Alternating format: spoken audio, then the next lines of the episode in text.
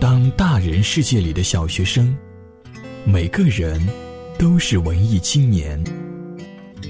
现在你耳边的是文艺青年电台。本节目由佳音工作室荣誉出品。大家好，欢迎收听《伶牙俐齿毒死你》。这次我们一起来看一下《格局逆袭》这本书里面到底给我们分享了多少好故事呢？准备好了吗？开始喽！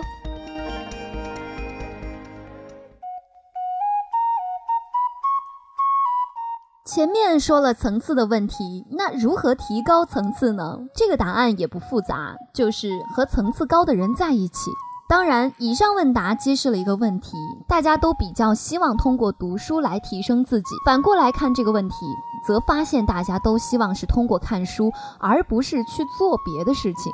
我认为这里存在一种和人接触的恐惧感，很多人都想去做网站、开网店来作为自己的事业，然后赚钱。其实倒不是什么互联网行业充满机会，而是这个行业不需要直接和人打交道，所以很受创业者欢迎。你让他去卖个烤串，那真是难为死他了。这被我称之为社交恐惧。在学校的时候就这样，有些人很风云，有些人默默学习，最后风云的这批人往往都还混得不错。我会试图不偏向情商讨论或者怎么读书，并努力总结出一些可执行的东西让大家去看。当然，这些执行完全是出于我的经验和认知。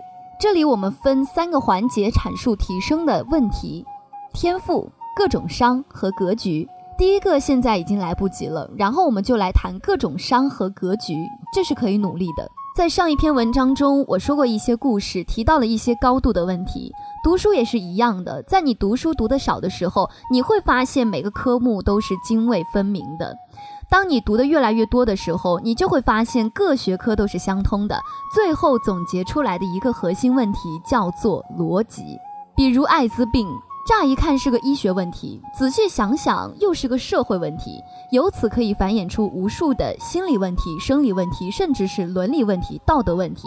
你要记住一点，你永远无法说出一个你从未见过的东西，所以只有大量的泛读才存在一个领悟的基础。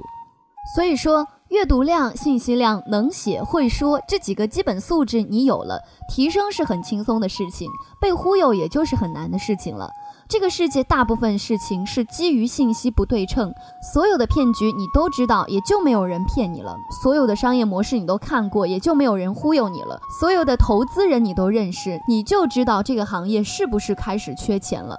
情商就没法说了，这和性格及家庭教育有关。最后说说格局，格局就是眼界。你见过一个亿，你就不会看到一百万手抖，这是一个见识问题。想增强见识，如果自己没能力去搞一个亿，就去和能搞一个亿的人在一起，看看他们是怎么生活工作的，然后自己去领悟，去模仿他们的思路和格局，你自己的格局就会有所提升。最简单的高层次人士就是你的老板了，在汇报的时候，千万不要抱着老板是个白痴的心理去做提议，然后把自己当个白痴。老板和你意见相左的时候，要看看自己到底哪里想的不周到，揣测上意也是本事之一。你先和他一样，然后等他倒了，你再看他哪里做错了，自己慢慢就有了独立的思想了。盲目的相信和盲目的不相信都是不聪明的表现，一定要加入自己的思考过程。对错不重要，起码要符合逻辑的理由。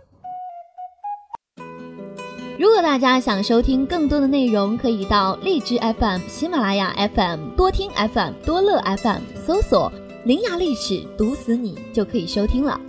当然，如果想了解全部的内容，可以去购买万能的大熊写的这本《格局逆袭》。好的，感谢大家的收听，我们下期再见。